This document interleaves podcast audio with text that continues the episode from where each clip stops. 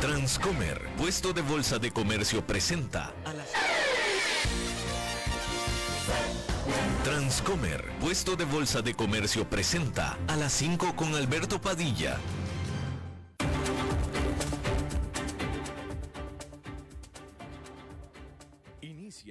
A las 5 con Alberto Padilla.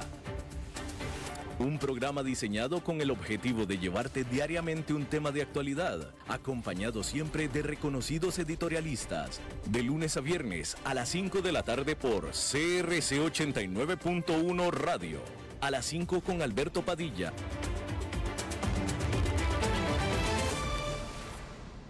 Hola, ¿qué tal? Saludos, bienvenidos a esta emisión de A las 5 con su servidor Alberto Padilla. Muchísimas gracias por estarnos acompañando. Gracias por estar ahí. Le mando cálidos saludos desde la señal de CRC 89.1 Radio en San José, Costa Rica, desde donde estamos transmitiendo hasta el punto, en el tiempo, en el espacio en el que usted nos está escuchando, porque estamos saliendo en diferentes vías simultáneamente, por ejemplo, en Facebook Live, en la página de este programa, a las 5 con Alberto Padilla. Estamos disponibles en el canal de YouTube de este programa Estamos en podcast, en las principales plataformas para ello, como Spotify, Apple Podcast, Google Podcast y otras cinco importantes más. Aquí en Costa Rica, este programa que sale en vivo en este momento a las 5 de la tarde, se repite todos los días a las 10 de la noche eh, aquí en CRC 89.1 Radio. En esta ocasión me acompaña, tratando de controlar los incontrolables, el señor David Guerrero y eh, la producción general de este programa, siempre poderosa, desde Colombia, a cargo del señor Mauricio Sandoval. Eh, hay que comenzar hablándole de estas eh, terribles, terribles noticias que están llegando desde Gaza en el, en el conflicto con Israel, en esta terrible noticia donde hay informes eh, conflictivos, pero donde coinciden los informes es en la tragedia. En la tragedia, por lo pronto, las autoridades de salud en Gaza afirman que soldados israelíes dispararon matando a más de 100 personas, a más de 100 civiles palestinos e hiriendo a cientos más que estaban haciendo fila para recibir ayuda de camiones que estaban dando ayuda humanitaria. Por su parte, las fuerzas de defensa de Israel afirman que docenas de personas fueron víctimas fatales de una estampida que se desató cuando estos camiones de ayuda llegaron al territorio. Ninguna de las dos versiones ha sido confirmada o ha podido ser confirmada. Sin embargo, eh, varios eh, medios de comunicación citan a un oficial militar israelí afirmando que las fuerzas de defensa de Israel dispararon en contra de un grupo de personas que fueron consideradas como amenaza. Eh, lo que se está diciendo por parte de las fuerzas de defensa, dicen que eh, ellos estaban en un punto de seguridad en el que en teoría no podían pasar, que un grupo de civiles, un grupo nutrido de civiles palestinos, se dirigieron hacia ese punto de seguridad, les marcaron el alto, les pidieron que se detuvieran, lanzaron disparos al aire en advertencia y nada de esto impidió que este grupo de civiles siguiera avanzando y por lo tanto las fuerzas dispararon contra este grupo. Eso es lo que dicen las fuerzas israelíes. Eh, no disputan, nadie disputa la cifra de 100 muertos hasta ahora. De cualquier manera, es una terrible, terrible tragedia eh, el presidente Joe Biden, eh, bueno, primero que nada hay que decir que después de que esto sucedió y que esto se conoció, el grupo militante Hamas, que es el que gobierna a Gaza, suspendió de manera inmediata las eh, pláticas y negociaciones de paz que estaba sosteniendo con Israel y el presidente de Estados Unidos, Joe Biden, dijo que este incidente definitivamente complicaría las negociaciones de paz. Bueno, él dijo que las complicaría, ya se sabe que jamás definitivamente se salió por lo pronto de estas eh, conversaciones, de estas negociaciones. En esta terrible, terrible noticia eh, eh, en la que pues de ninguna manera debió haber muerto nunca algún civil en este conflicto que ya está marcando, de acuerdo a los estimados, 30 mil muertos, la gran mayoría de ellos civiles en Gaza. Bien. Bueno, pues cambiando de tema a temas económicos también, eh, una noticia importante, bastante importante, porque es que la eh, medida preferida de la Reserva Federal, que es el Banco Central de los Estados Unidos para medir la inflación en Estados Unidos, cayó a 2,4% durante enero, viniendo del 2,6% que registró en diciembre. Este aumento de la inflación anual, que es concretamente el aumento en el gasto personal de consumo, este indicador del gasto personal de consumo fue el más bajo en casi tres años. Y se confirma la constante caída de la inflación, lo que aumenta las expectativas de que la Reserva Federal la cual tiene como objetivo que este, esta cifra, que este indicador, caiga al 2%, comience a reducir sus tasas de interés antes de que termine este año. Y bueno, ahí lo tiene usted. Hay que decir que eh, hay que decir que este tipo de noticias es lo que ha estado impulsando al mercado accionario. Hay que decir que febrero fue para el mercado accionario allá en Nueva York el cuarto mes con ganancias consecutivo. ¿Sí? Hay que decir que el Nasdaq Composite llegó a su máximo desde el 2021. Este es el Nasdaq Composite el Standard Poor's 500 ya estaba en su nivel máximo histórico, el Nasdaq no, pero el Nasdaq cerró febrero en su mejor nivel desde el 2021.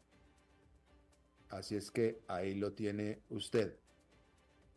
Hay que decir que eh,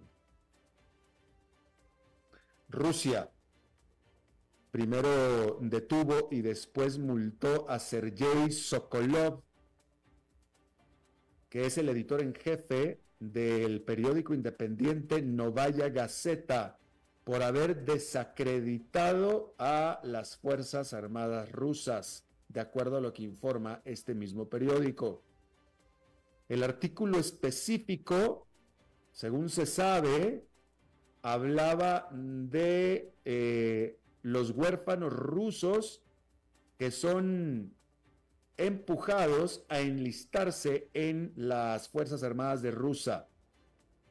La multa que se le aplicó equivale a 300 dólares. Sin embargo, fue arrestado. Hay que decir que Sokolov asumió el liderazgo de este periódico en septiembre después de que Rusia calificó a Dmitry Muratov que fuera eh, su antecesor y ganador del Premio Nobel de la Paz como un agente foráneo. Eh, y bueno, pues ahí lo tiene usted. Las vicisitudes de ser periodista en Rusia. Eh, hay que decir que en Francia la inflación anual cayó al nivel de 3,1% durante febrero, mostrando la cifra más débil en los precios del consumidor desde septiembre del 2021. Asimismo, la inflación en Alemania también cayó. Ahí los precios del consumidor subieron por 2,7% anual en febrero, que es una caída del 3,1% que se registró el mes anterior. Y por supuesto que estos datos refuerzan las expectativas de que el Banco Central Europeo esté cada vez más cerca de su objetivo a la inflación del 2% en los próximos meses.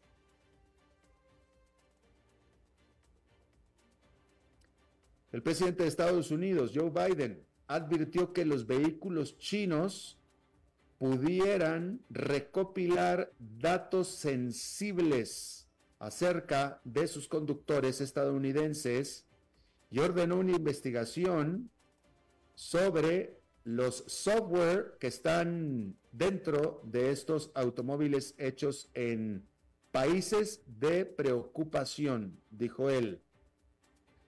El presidente Biden dijo que este tipo de automóviles pudieran ser accesados o deshabilitados de manera remota.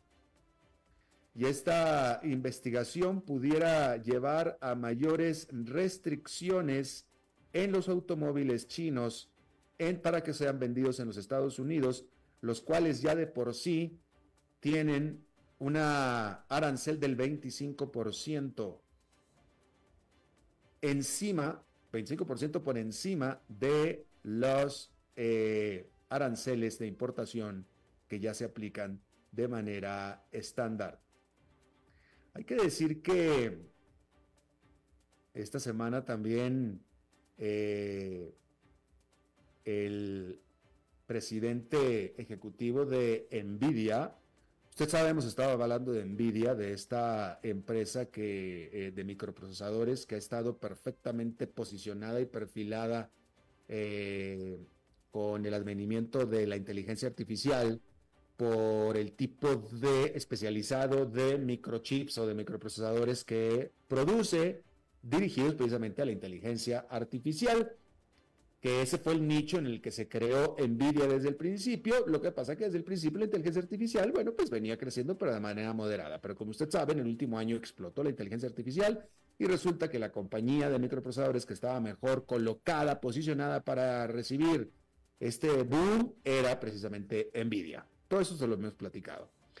Y bueno, usted recordará que el gobierno específicamente de Joe Biden ha estado haciendo un gran esfuerzo para que Estados Unidos eh, tenga, recupere o consiga el liderazgo en la producción de microprocesadores de alta calidad, de alta gama, y estableció una serie de sanciones hacia China para evitar que China pueda acceder a esta tecnología de alta gama para microprocesadores que típicamente se asumía o que se asumía que típicamente estaba en manos de compañías estadounidenses y que no se pensaba que China la tenía.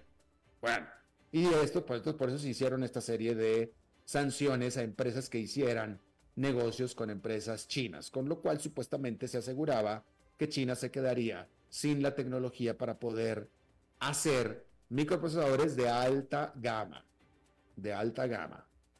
China hace microprocesadores, pero en teoría no de alta gama. Bueno, esto se lo platico porque esta semana el presidente ejecutivo de Nvidia dijo que su principal competidor en el mundo es nadie menos que Huawei y dijo que Huawei está haciendo unos microprocesadores espectaculares que son realmente la única competencia que tiene Nvidia.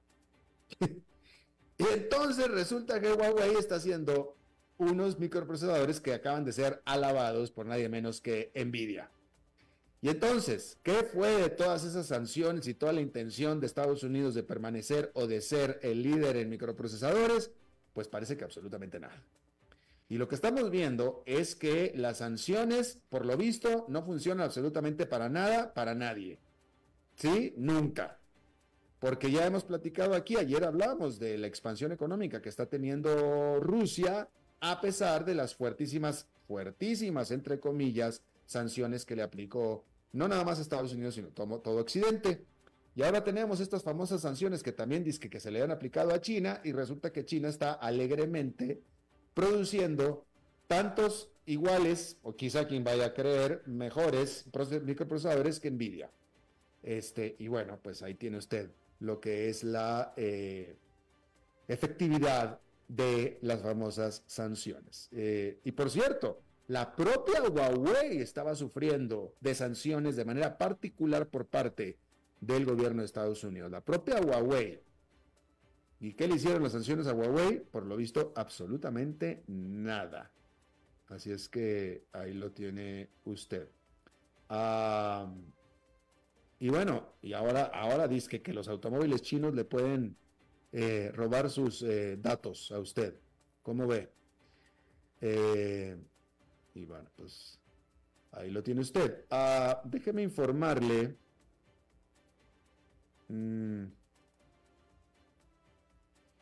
déjeme informarle que... Mm, ok. Bueno, nada más, eh, eh, bueno, eh, lo que es obvio, lo que es obvio, este año es un año bisiesto, 29 de febrero, este es 29 de febrero, no volveremos a tener 29 de febrero hasta dentro de cuatro años, ¿sí? ¿Se ha dado cuenta?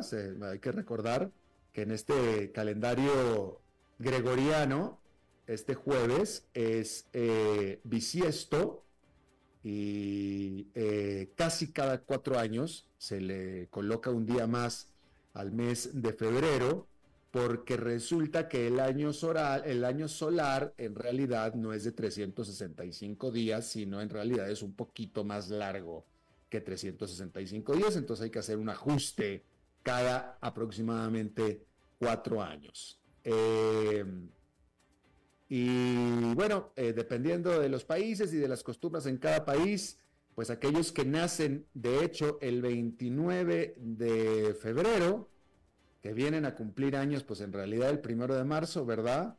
Pero pues nacieron el 29 de febrero, en muchas partes se les dan eh, eh, pues en restaurantes comen gratis o se les da algún tipo de regalo, eh, ofertas por parte de compañías. Eh, e incluso hay compañías de cruceros que hasta les dan viajes gratis a los que hayan nacido el 29 de febrero.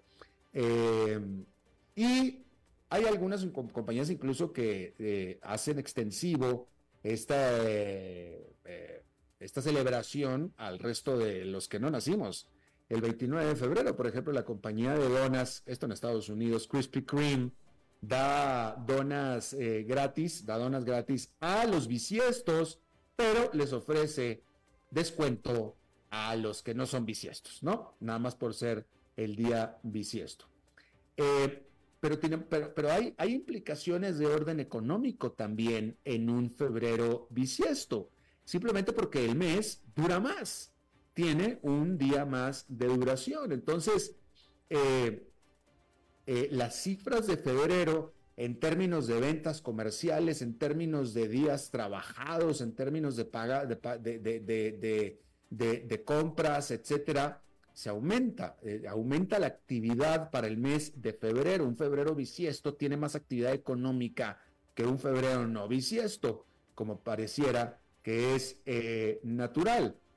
Entonces, por ejemplo, la firma de contabilidad KPMG estima que este día adicional de febrero añade a la economía de un país como puede ser Australia 6.600, bueno, para hablar de dólares, 4.300 millones de dólares. ¿Sí? Y de hecho, esto hace y ayuda a que esta economía en particular, la de Australia, evite entrar en una recesión. Simplemente porque alarga lo que es un mes de crecimiento económico. ¿Sí? Por ejemplo. hay que decir que en otra, en, otra eh, área de la economía, eh, los trabajadores en el mundo los, bueno, cierta economía que ganan por hora de trabajo, por hora de trabajo, estos trabajadores pues ganan eh, este día que trabajaron. ¿Sí? Ganan este día que trabajaron. Y lo ganan a la, tarifa normal. Es un día más de trabajo para el cual las horas que trabajó en el, en el día 29 de febrero. Pero sin embargo, los trabajadores asalariados, como usted, los trabajadores asalariados, ¿sí? ¿Qué cree? Usted trabajó un día más en febrero. Usted trabajó de más, un día de más en febrero. Y no le van a pagar más, ¿verdad? Y al contrario, le van a pagar un día más tarde. ¿Sí? Y ese es el problema de febrero para un asalariado como usted. ¿Sí? Y eso es lo bueno de ser un, eh, trabajador por hora, porque eso sí lo ganan. Usted no lo gana. Usted trabajó un día gratis. ¿Ok? Y encima le van a pagar un día más tarde. Así es que ahí está una de las eh, características eh, de trabajar en un día de año bisiesto. Bien, déjeme comentarle también que en una entrevista hace unos días, en una entrevista, el presidente de la casa de subastas Christie, en una entrevista, él se llama Gillian Ceruti, él en una entrevista con CNBC, con el medio CNBC, dijo, reveló que su casa de subastas, normalmente de subastas, pero también es una casa de arte, de, de venta de obras de arte, había vendido en enero en una venta privada, precisamente no en las subastas, en una venta privada, una obra de arte por arriba de los 100 millones de dólares, pero no dio detalles y cuando se le consultó directamente a Christie, a la casa Christie's, no dio detalles de esta venta de una obra de más de 100 millones de dólares. Fíjese usted, este, ¿cuánto, cuánto, cuánto usted pagaría? Digo, Pensemos, pensemos que eh, un cuadro, una obra de arte en su casa, una obra de arte en su casa, habremos de pensar que eh, uno se la compra, pues con el dinero que le sobra, ¿me entiendes? Es, decir, si uno se compra un cuadro para ponerlo en, en la pared, pues debería uno pensar que primero tenemos lo suficiente para comer, tenemos lo suficiente para tener la casa, tenemos lo suficiente para transportarnos, tenemos lo suficiente para la escuela de los niños, etcétera, y después para viajar, para las vacaciones, y después, si nos sobra, pues nos compramos una pieza de arte para la pared de la casa, ¿no? Eso es lo que uno pensaría, ¿no? Entonces, en ese contexto, ¿cuánto se gastaría usted en un cuadro para colgar en su pared? ¿Cuánto se podría gastar usted? Habrá quien se pueda gastar 10 mil dólares, puede ser, no lo dudo, claro, por supuesto, ¿no? Alguien que le sobren 10 mil dólares para cobrar, para colgar un cuadro en la pared. Hay alguien que se pueda dar el lujo y gastar mil dólares por una pieza, un cuadro, ¿no? Mil dólares. Y hay otros que nos gastaríamos 100, ¿no? 100 dólares. Después de satisfacer todas nuestras necesidades, pues nos gastamos 100 dolaritos para colgar algo en la pared, ¿no? Bueno, ¿qué le parece 100 millones de dólares? ¿Cuánto dinero tendría que tener usted disponible para comprarse un cuadro? Un cuadro de 100 millones de dólares. Bueno, pues Christie lo vendió y no dijeron de quién, pero eh, según se informa, la propia CNBC, consultando a eh, dealers de arte que, que conocen de esta transacción revelaron, dijeron a CNBC que esta pintura en cuestión fue una pintura del artista Mark Rothko, titulada el número 6 o Violeta, Verde y Rojo, que fue pintada en 1951 y fue vendida por el billonario ruso y coleccionista de arte Dmitry Ribolovlev, que fue vendida por más de 100 millones de dólares y que él la había comprado en el 2014 por 140 millones de euros. 140 millones de euros debe de ser aproximadamente unos 150 millones de dólares, con lo cual pareciera ser que la vendió a pérdida. ¿Sí? Eh, y el comprador fue un compañero billonario también, billonario siendo alguien que tiene más de mil millones de dólares, eh, estadounidense, Kenneth Griffin, que es el eh, CEO de Citadel, y él fue el comprador de la pintura.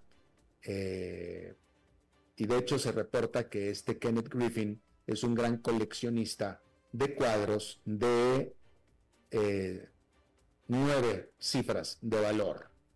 Eh, y se le consultó a él, pero él no quiso decir lo más mínimo, pero bueno, eso es lo que se, lo que se conoce, lo que se descubrió de esta venta. Hay que decir que eh, el año pasado, esta casa Christie's tuvo ingresos por 1.200 millones de dólares en ventas privadas como esta, no en subastas, en ventas privadas por 1.200 millones de dólares, que es una ganancia del 49% de los niveles prepandémicos y esto es por encima de los 5 mil millones de dólares que gana por concepto de subastas. ¿Sí? Eh, la competidora de esta, que es Sotheby's, reportó ventas privadas por 1.200 millones de dólares eh, que es un aumento con respecto a los 1.100 millones de dólares que vendió en el 2022. Eh, en estas, fíjese, vaya, si usted tiene una obra de 100 millones de dólares, el mercado al que usted se lo puede vender se cuenta con los dedos de una mano, ¿eh? Con los dedos de una mano. O sea, y aún así pareciera que usted tiene un hot commodity en sus manos. ¿Sí? Normalmente usted quiere tener un activo cuando usted está, cuando usted está invirtiendo, ¿no? Cuando estamos hablando de una inversión. Cuando usted está comprando algo con la intención de después probablemente eh, revenderlo, como por ejemplo puede ser una casa, una propiedad, un terreno, eh, o un automóvil incluso. Cuando usted se compra un automóvil, muchas de las consideraciones que usted tiene es el valor de reventa del automóvil, ¿no es cierto? Y el valor de reventa va en función de la demanda que ese automóvil usado tiene, ¿no? Y entonces si usted tiene la expectativa de que el automóvil que usted está comprando no tiene muy buen valor de reventa, puesto que no tiene un gran mercado, pues muchas veces no se lo quiere comprar, ¿sí? Bueno, pues una obra de arte, una obra de arte tiene... Eh, un mercado pequeñísimo, una obra de arte de este tamaño, de, este valor, tiene un mercado de unos cuantos, de un puñado de personas. Porque vaya usted a pensar que multimillonarios o billonarios hay muchos, que no son muchos, pero hay. Pero de ellos, ¿quién realmente está interesado en comprar una obra de arte de ese valor?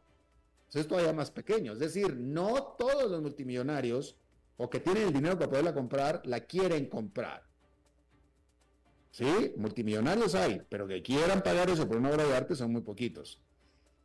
Pero esos poquitos en, realidad codician la obra que usted tiene, dependiendo cuál sea, pero se vende, la vende. Son cuatro o cinco personas en todo el mundo, pero entre ellas es en las que se maneja el valor de este tipo de obras.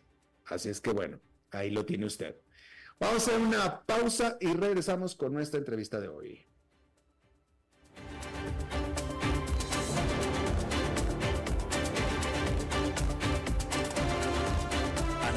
Con Alberto Padilla por CRC 89.1 Radio. Ok, ya te has reído con nosotros, has aprendido con nosotros y nos hemos conocido más, pero es hora de ponernos serios. El mejor momento para invertir fue hace 10 años y el segundo mejor momento para hacerlo es hoy. Entra a transcomer.com, convertite en un inversionista y transforma tu destino.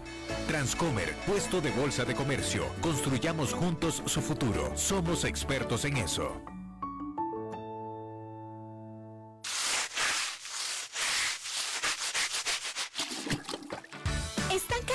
De limpiar tanto el piso de su casa. No sufran más. Cambien esta cerámica con porcelanatos pulidos antibacteriales y súper fáciles de limpiar. En Porcerámica, número uno en porcelanatos.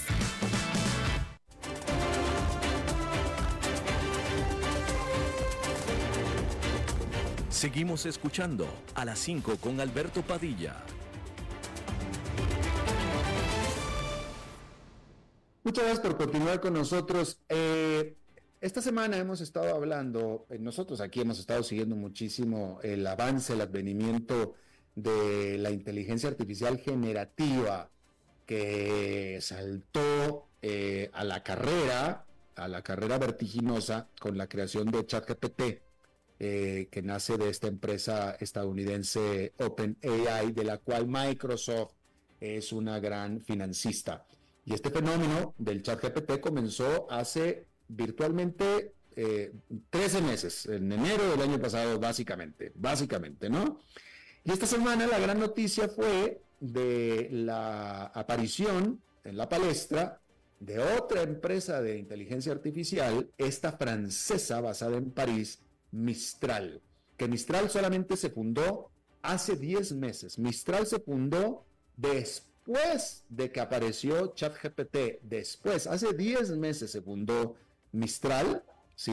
Eh, eh, eh, casi a mediados del año pasado, y ya esta empresa francesa ha recaudado más de 500 millones de dólares en financiamiento y la propia Microsoft, que es inversionista en OpenAI, entró a un acuerdo y también a participar en Mistral y le abrió eh, su negocio en la nube Azure, puesto que se descubrió que estos muchachos, que son unos muchachos muy jóvenes franceses, están eh, desarrollando otras capacidades diferentes, diferentes, eh, otra rama de la inteligencia artificial aumentada que no está haciendo ChatGPT y esto lo identificó Microsoft y quiso entrar en este a financiar a esta Mistral.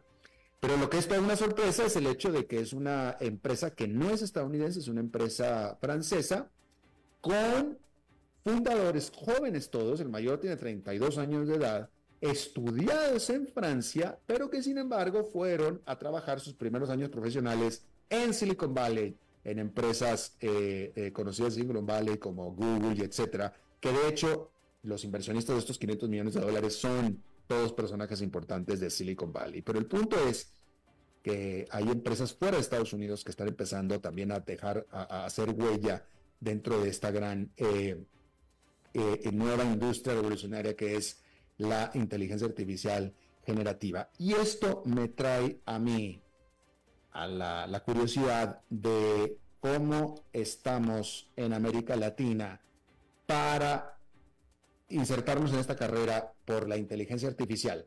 Ya hemos hecho entrevistas y creo que es conocido que América Latina, las empresas de América Latina son buenas en adoptar la tecnología. Sí, en América Latina nosotros tenemos 5G y las empresas se, se, adoptan la, tecnología. Creo que hemos tenido entrevistas acá donde las empresas latinoamericanas han estado adoptando la, la inteligencia artificial. No, pero yo lo que quiero saber es si los latinoamericanos, las escuelas de ingeniería en América Latina están preparadas y capacitadas para poder graduar a estudiantes que se puedan insertar a estas industrias. Me metí al sitio de Mistral, de esta empresa francesa, y están, ellos están contratando gentes, pero todos los puestos que tienen disponibles son desarrolladores de software, todos. ¿Sí? La gran pregunta que yo tendría primera para mi invitado del día de hoy es si un graduado latinoamericano pudiera aspirar a un trabajo en Mistral, por ejemplo. Yo le agradezco muchísimo y saludo de nuevo a Chris Menir, él es presidente de la Fundación Space Kids, cofundador del Centro Latinoamericano de Innovación Metaverse, Logos Humaverse, cofundador de la Escuela de Educación Especial de Colombia, experto en todos estos temas, conferencista. Y Henry, eh, Chris, me da mucho gusto saludarte de nuevo. ¿Qué tal, Alberto? ¿Cómo has estado? Un gusto estar con ustedes nuevamente. Igualmente, Chris.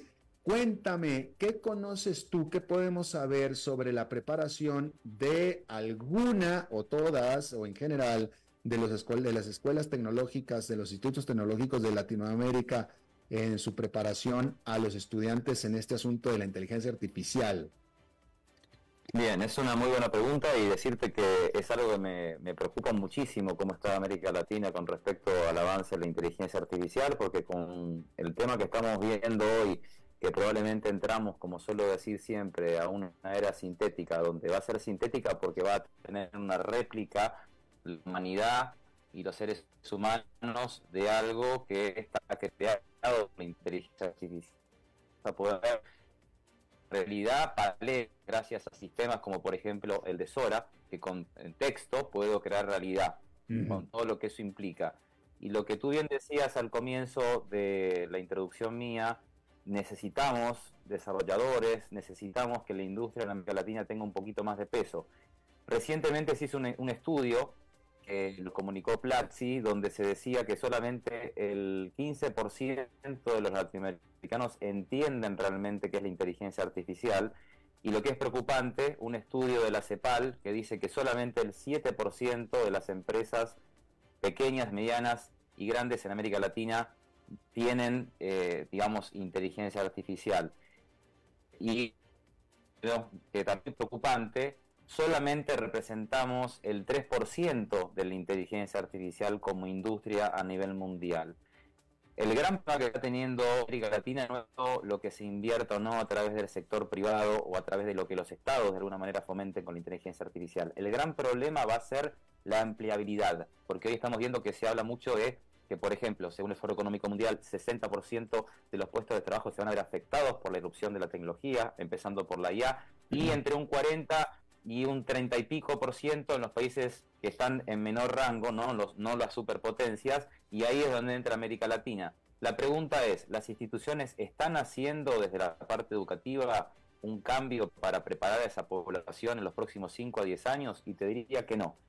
Ahora, lo que hay de esperanza son iniciativas como por ejemplo la que acaba de iniciar la UPB, eh, una universidad en Bolivia, donde está conformando una red para justamente trabajar la regulación y lo que es la implementación educativa de la inteligencia artificial en los jóvenes y en las empresas, teniendo en cuenta que hoy el gran problema, como vuelvo a repetir, en América Latina va a ser la ampliabilidad.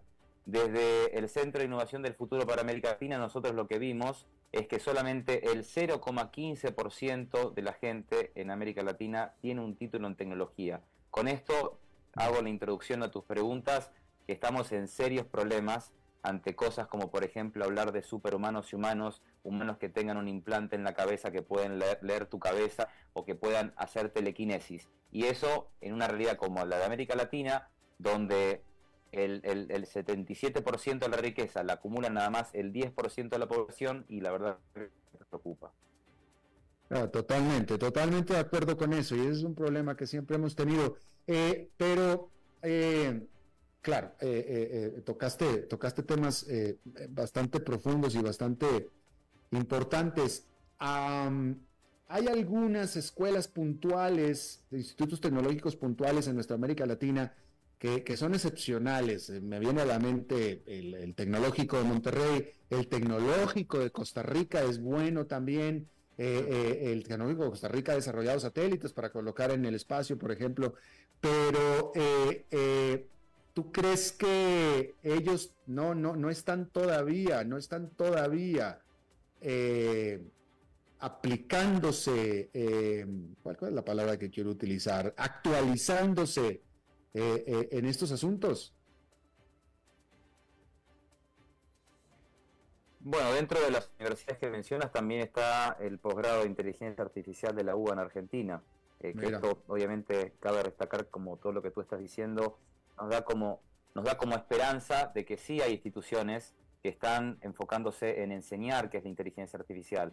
El gran problema es que no diría tanto el tema de la actualización, en efecto, sino diría en un tema de que hoy las personas que tienen más de 25 años le temen a estudiar inteligencia artificial y son los jóvenes los que están más abiertos o más prestos a adecuarse a este concepto que la humanidad debe de enfrentarse, que va a ser la fusión del cerebro humano con el cerebro artificial.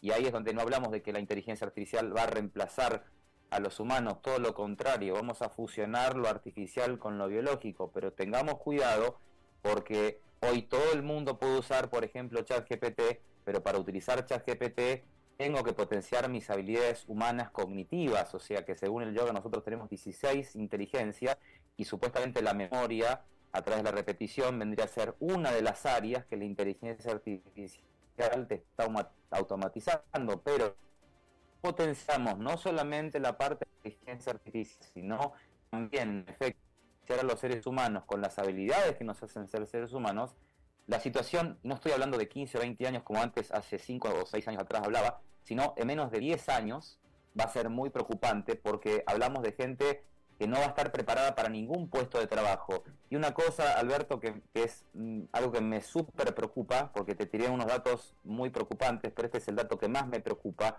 El año pasado, según un estudio de Infobae, el 40% que para mí era el 49, pero es, digamos que es el 40, igualmente si es 40 o 49 no importa, pero es casi el 50% de todos los puestos de trabajo no se pudieron cubrir porque no hay expertos en tecnología.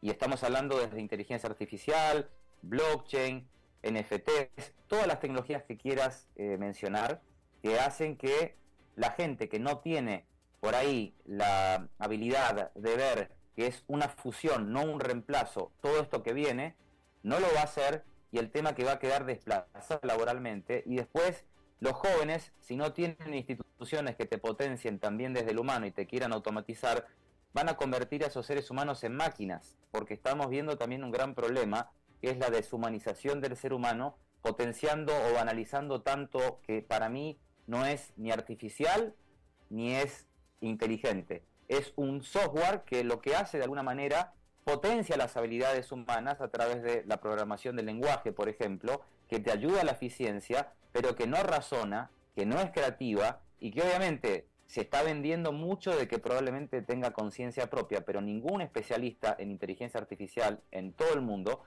te puede decir exactamente qué es la conciencia porque no se sabe si está en la glándula pineal, si está en el corazón o dónde está. Y ahí está el gran dilema si vamos a hablar de inteligencia artificial general, que se supone que nos va a igualar, yo diría, ¿no será mejor decir que lo que está haciendo la inteligencia artificial es generar en el, en el informe de IQ, por ejemplo, que hoy ChatGPT tiene 155 y Einstein tenía 160, pero estamos hablando que eso es para memoria, repetición, pero no podemos hablar de qué es la inteligencia como tal, porque la inteligencia como tal es la fusión del cerebro con el cuerpo y el cuerpo manda al cerebro. Por lo tanto, hay mucho desconocimiento y mucha propaganda en función del miedo que están imponiendo con algo que es algo que debemos de aprender para que la sociedad evolucione y mejoremos la eficiencia, que es algo que los seres humanos nos falta. Eh, Chris, eh, estos, estos muchachos que fundaron eh, Mistral en París, todos se graduaron todos se graduaron de escuelas tecnológicas en París, todos se fueron a trabajar a Silicon Valley, trabajaron ahí 5, 6, 7 años y de ahí crearon su empresa o la, la, conceptualizaron y se vinieron a fundarla a su país de origen que es Francia en París. ¿Qué posibilidades tienen un grupo de muchachos que se gradúen de algún tecnológico de cualquier capital de Latinoamérica de repetir ese fenómeno?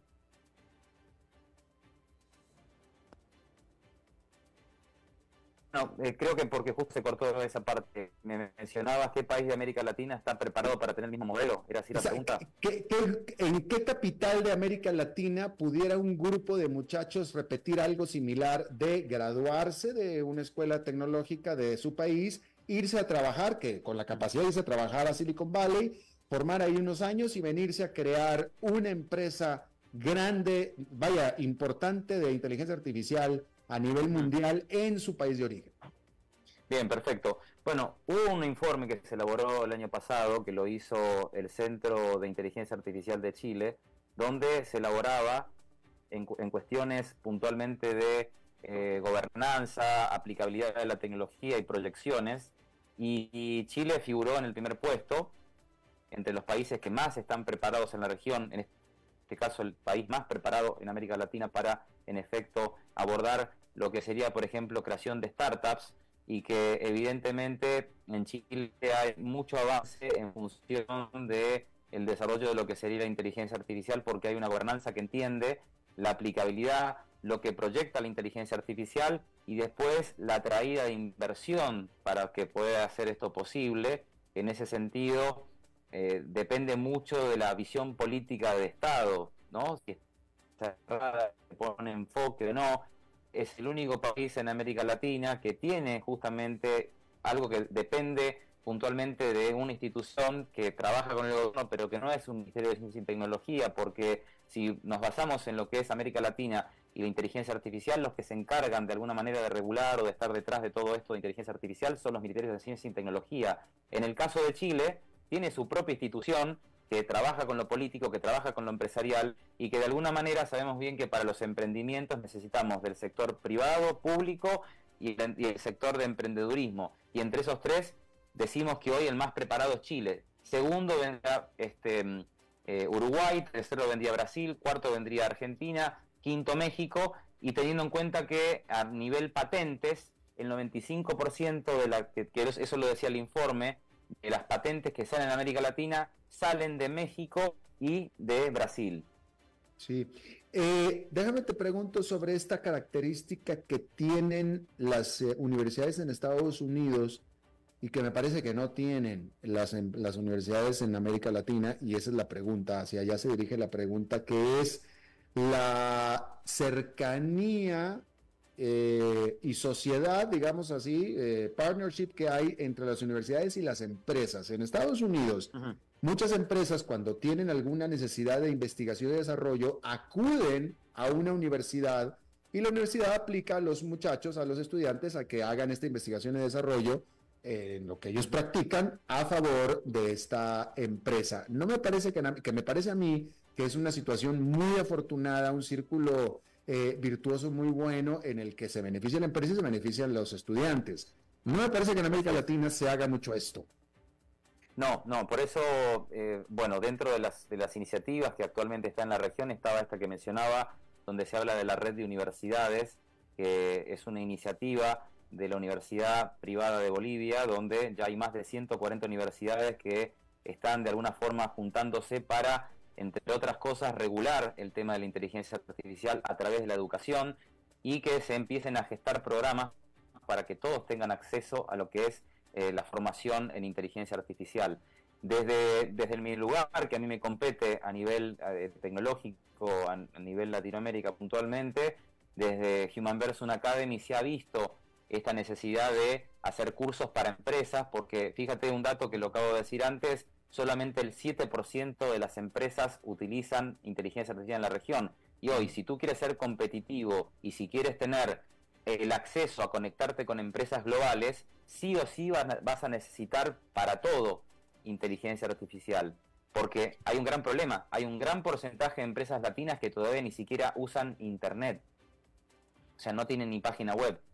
¿Cómo vamos a proyectar el comercio en América Latina si no tenemos una página web?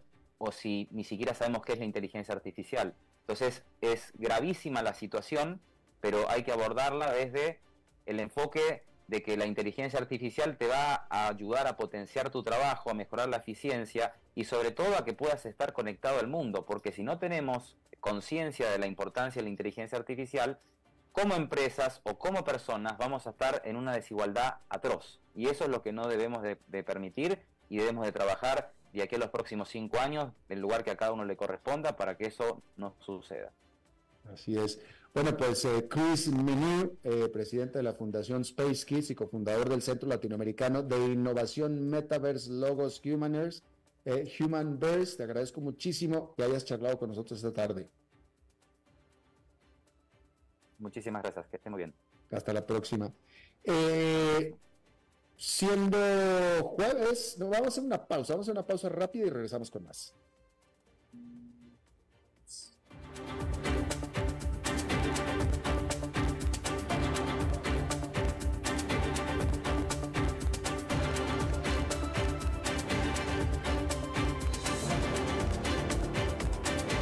A las 5 con Alberto Padilla, por CRC 89.1 Radio. Ok, ya te has reído con nosotros, has aprendido con nosotros y nos hemos conocido más, pero es hora de ponernos serios. El mejor momento para invertir fue hace 10 años y el segundo mejor momento para hacerlo es hoy. Entra a transcomer.com, convertite en un inversionista y transforma tu destino. Transcomer, puesto de bolsa de comercio. Construyamos juntos su futuro. Somos expertos en eso.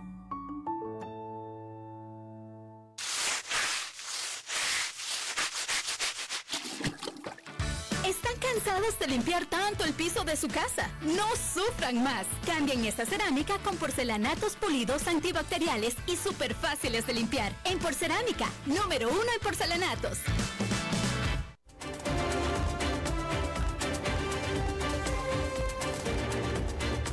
Seguimos escuchando a las 5 con Alberto Padilla.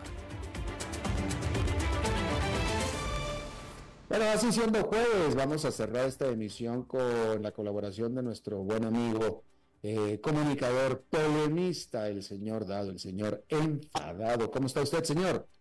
Bien, Alberto, te saluda a ti el equipo, la audiencia. Bueno, te cuento que estoy con un poco de expectativa, bastante expectativa, por lo que va a suceder mañana en Argentina, primero de marzo, se va a inaugurar el periodo de sesiones ordinarias del Congreso y en esa ocasión, por mandato constitucional, el encargado de inaugurar la sesión es el presidente, el señor Javier Milei.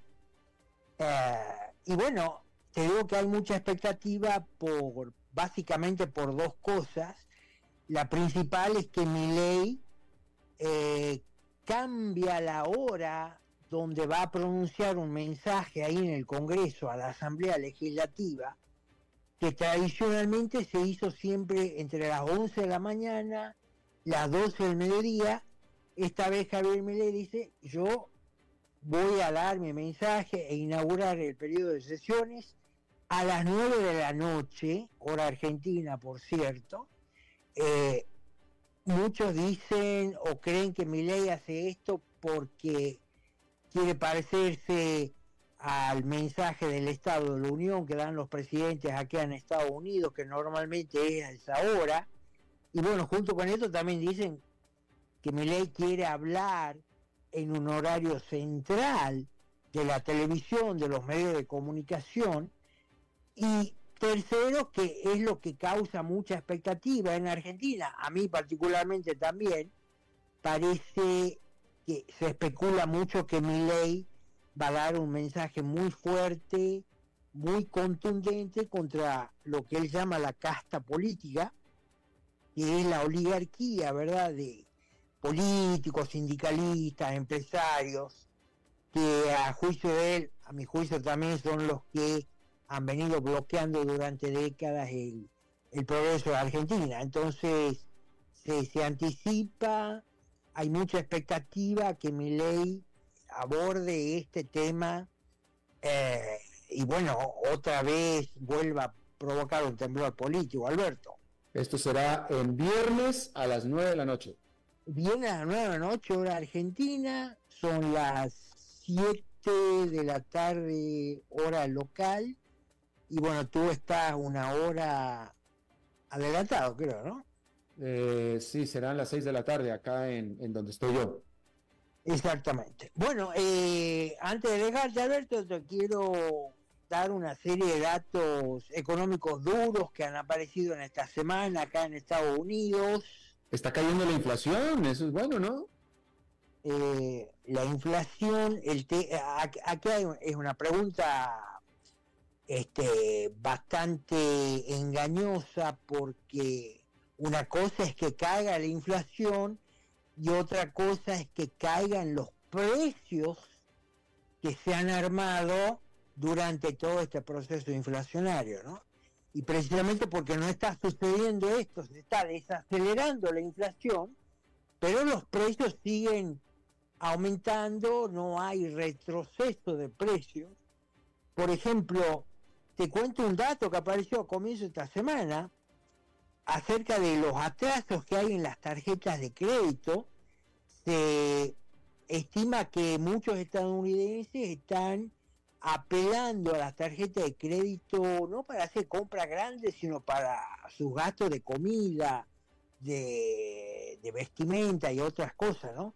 Dice que cayó eh, un 6.6% en el cuarto trimestre del 2023, cuando eh, a finales del 2022 la, la caída había sido del 4% se estima que son, escucha esto, 1.13 billones, billones de dólares de deuda, y en general esto representa, esta caída representa un, esta caída en los atrasos, representa un 59% de aumento comparado con finales del, del 2022.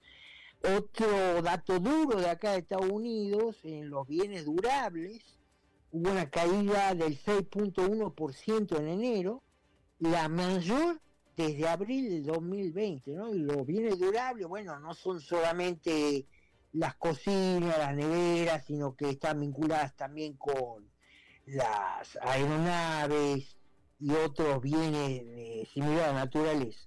El índice de confianza del consumidor, Alberto, cae a 106.7 de un estimado de 114.8, la caída previa haber sido 110.9. Ahora, este otro dato también interesante, eh, las ventas pendientes de casas, atención, en enero cayeron 6.9% interanual. Esto explica la caída en la demanda de hipotecas por cinco semanas seguidas, su nivel más bajo desde 1995. Bueno, estos son lo que Biden llama las Bidenomics, es decir, cuando vos empezás a analizar segmento por segmento, evidentemente no les está yendo bien a los estadounidenses, por más que hablen de que ha caído la inflación, se ha desacelerado, no es que ha caído, ¿no? Porque sigue habiendo aumentos, eh, generales de precios, pero este, como te vuelvo a decir, los precios siguen en aumento y no se han este no se han ido para abajo, ¿no? No han regresado donde estaban. Claro, claro. Claro, que, ese es eh, otra vez el truco, ¿no? Con, este tipo de gobierno de zurdos de mierda, que te, no, te maquillan el relato, te, te, te maquillan inclusive los índices. Pero bueno, esa es la situación ahora aquí, Alberto. Bueno, pues señor Gado, le agradezco muchísimo su intervención, su segmento, como cada jueves. A la orden, Alberto, hasta la próxima. Muchas gracias, hasta la próxima y pendientes en lo que dirá Javier Viley este viernes en la noche. Eso es todo lo que tenemos por esta emisión de A las 5 con su servidor Alberto Padilla. Muchísimas gracias por habernos acompañado. Espero que termine su día en buena nota, en buen tono y nosotros nos reencontramos en 23, en 23 horas. Que la pasen muy bien.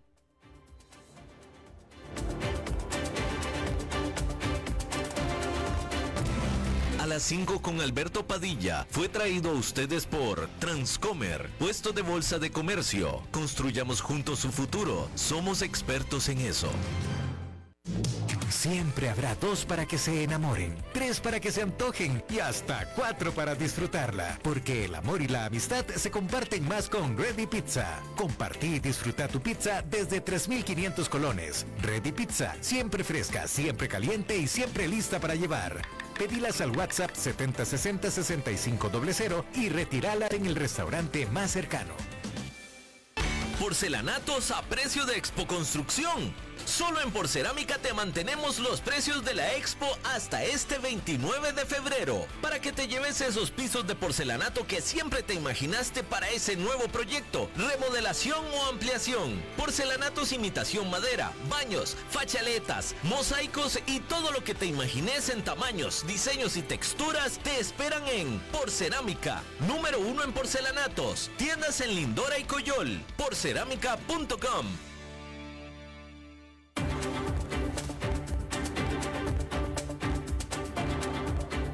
Concluye a las 5 con Alberto Padilla. Un programa diseñado con el objetivo de llevarte diariamente un tema de actualidad, acompañado siempre de reconocidos editorialistas, de lunes a viernes a las 5 de la tarde por CRC 89.1 Radio. a las 5 con Alberto Padilla